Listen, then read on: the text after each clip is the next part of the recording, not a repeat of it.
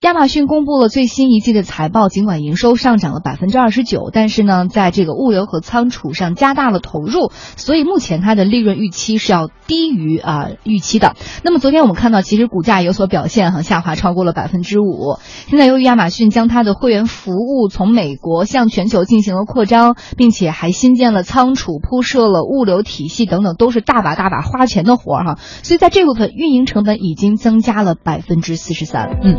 那今天呢，亚马逊在中国宣布了他们的会员服务 Prime 也是正式登陆中国，也就是说，我们的用户海淘美国亚马逊的时候，再也不用去用转运公司了，而是可以直接用亚马逊提供的免费从美国直邮到中国的服务。那他们的亚马逊全球副总裁、亚马逊 Prime 的全球负责人 Greg Crady，他也是发表了一段讲话。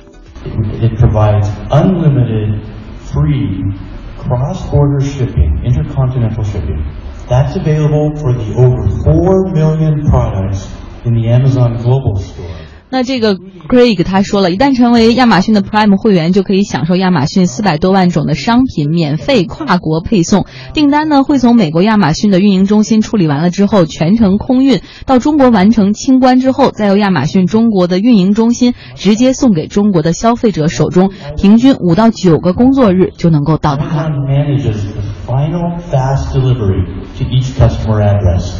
嗯，以前我们海淘的顺序就是你得先找一个转运公司在美国那边的仓库，而且特别麻烦的是，由于经过海关呀种种，一方面海关这个抽税，还有另外就是从呃你从国外海淘的这个商品，基本上都要十五天起的这样的一个到达。现在看到，如果假如是五个五到九个工作日的话，就可以送达，相信对于很多的这个喜欢网购的人算是一个福音了。而且关键是免费，大家知道我们平时转运一次至少一单得一两百块钱吧。是啊，买的稍微沉一点的话就更贵。对，所以这次我们就不用一单一单的去付费了，而是只要去买它这个亚马逊的会员服务就可以，九十九美元一年享受全年的免费配送，限时折扣。对，这还是在美国的价格，在中国它会更便宜，好像才三百八十八。就会针对一个中国市场的价格，所以我看今天好多这个微信和这个微博上很多的朋友都已经开始不断的转载这条消息了哈，很多人已经 准备开始存货了，准备到黑色星期五去 狂购了。我们再来看这个亚马逊哈，它在美国的物流其实跟我们现在这个京东是一样的哈，也是自建仓储。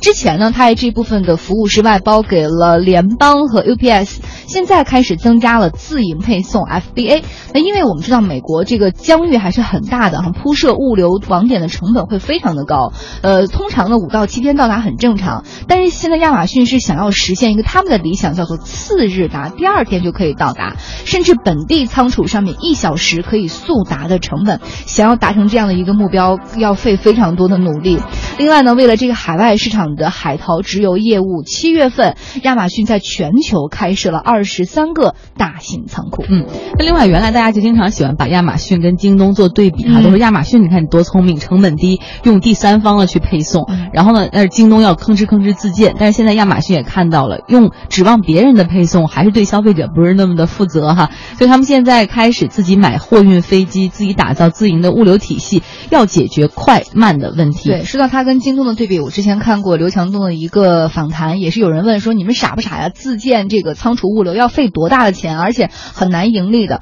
然后刘强东就说，首先第一点，我们自建。仓储物流说这些都是我们的，虽然你看上去是我们的成本，但是我买到了地，你知道这个地未来的这个升上未来的这个上涨这个成本哈。另外他还说我们要在未来拼的已经不是说各方的这个货物了，更重要的是拼的是服务，尤其是最后一公里的那个。对呀，所以说这次亚马逊向这个京东学习，其实也是看到了其中的某些点哈。对，而且别忘了财报再难看怕什么？贝索斯反正做的这家亚马逊已经二十年不赚钱了。跟他谈钱太俗，他聊的是理想和改变用户的那种价值。